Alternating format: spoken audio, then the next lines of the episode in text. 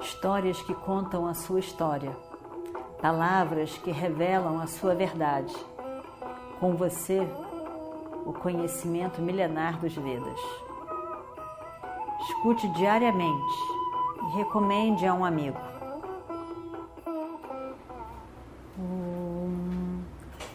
Vakratunda Mahakaya Suryakoti Samaprabha Nirvignam Kurume Deva Sarvakaryeshu Sarvada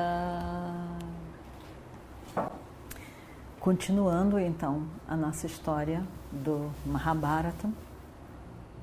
Yudhishthira também acorda. Só porque estão no campo de batalha, não quer dizer que não fazem púdia diário, tomam um banho, fazem as refeições, conversam. Yudhishthira acordou cedo, antes do nascer do sol, tomou banho, fez as suas orações, a sua puja, japa. E aí então segue. E vai segue para sua tenda, vai comer. E em pouco tempo todos os grandes do lado dos Pandavas, os reis, vão se reunir na tenda de Yudhishthira. Todos também acordaram, também tomaram banho, também faz, fizeram sua púdia diária e possivelmente tomaram seu café da manhã e vão ao encontro de Yudhishthira para planejamento do dia. E aí, Krishna estava ali e Krishna é o primeiro a chegar, na verdade. Depois chegam todos. Então, Krishna primeiro chega e vai conversar com Yudhishthira. E aí, ele pergunta para Krishna: Namaste, Krishna. Shri Krishna. Como foi a sua noite? Espero que tenha dormido bem, que tenha sido boa. Krishna responde: Sim, foi boa. E agora então, olhando para as suas feições, para a sua face tão brilhante,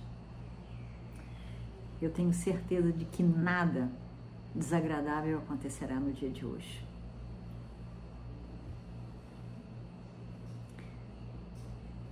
E assim, a seguir, chega Bhima, Drishtadyumna, Satyaki, Shikandi, Nakula, Sahadeva, então são os irmãos, os cunhados, os cunhados também, Satyaki, que é primo de Krishna, e os filhos de Draupadi, os, o filho e os sobrinhos de Yudhishthira, né?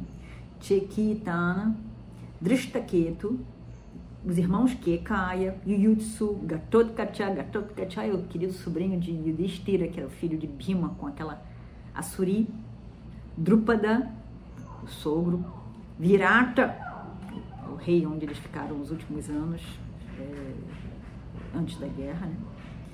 E o Destira recebe cada um com toda a reverência, com todo o respeito pelos que reis que são e merecem todo respeito. Cada um merece o respeito por parte de Yudhishthira. Ele se dirige a cada um respeitosamente.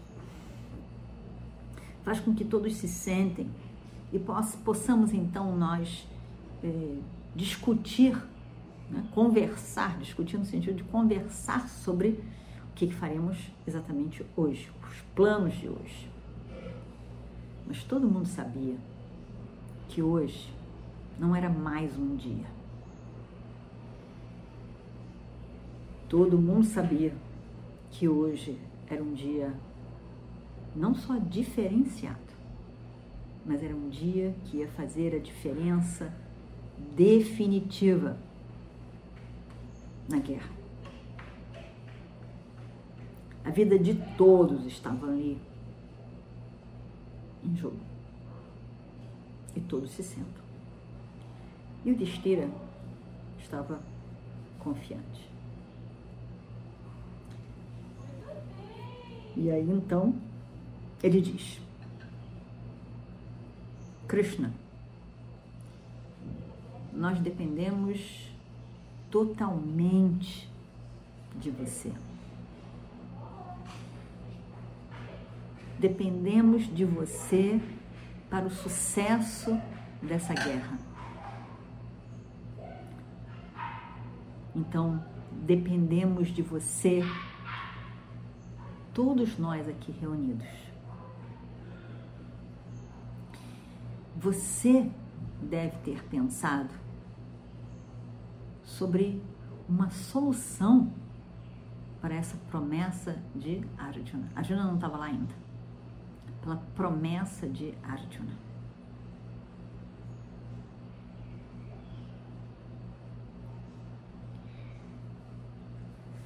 Tendo você como charreteiro, ó Krishna, sabemos que Arjuna terá o sucesso hoje, como todos os outros dias.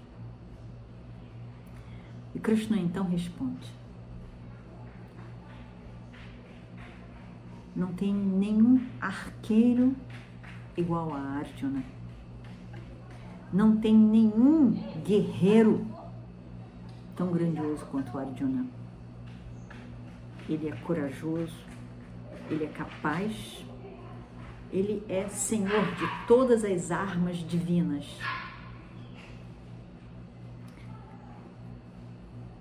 olhando para Arjuna, as suas feições, porque tem toda uma sabedoria de ler as feições das pessoas. Muito se pode falar sobre uma personalidade de uma pessoa pelos traços da face. Isso é estudado na Índia. Então, ele diz, olhando pelas feições de Arjuna e a sua maneira de andar como uma pantera Ninguém tem coragem de desafiá-lo. A menos que a pessoa esteja decidida a morrer. Eu farei tudo o que eu puder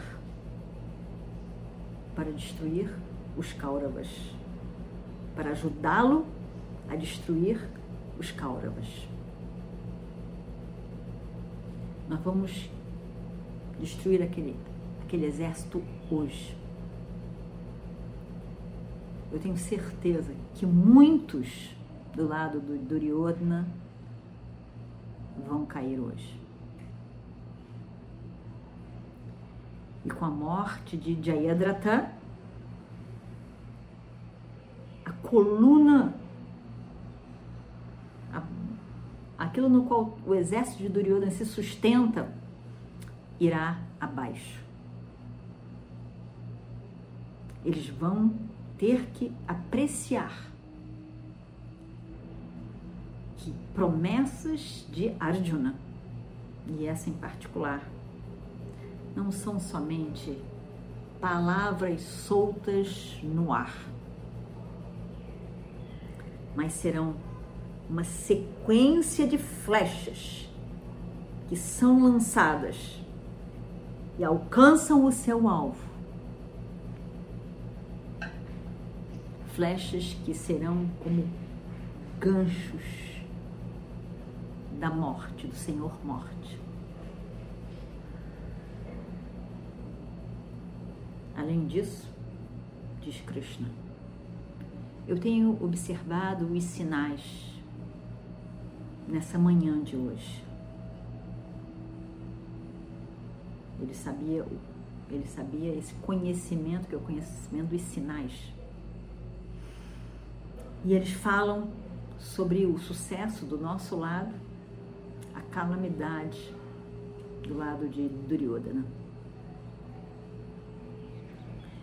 Não tenha, por favor, Yudhishthira, não tenha qualquer dúvida com relação ao sucesso do seu irmão Arjuna hoje. Não tem possibilidade da promessa dele de matar Jayadratha ir por água abaixo. Eu estou aqui. Eu não permitirei que as palavras de Arjuna sejam em vão. Isso você pode ter certeza, Yudhishthira. Que conforto. Que relaxamento para Yudhishthira e para todos ali reunidos. Nesse momento, ele fala mais do que a presença de Krishna como charreteiro de Arjuna. Mas Krishna, que é um avatar, que é Ishvara, e a ordem do universo que protege o Dharma em última instância.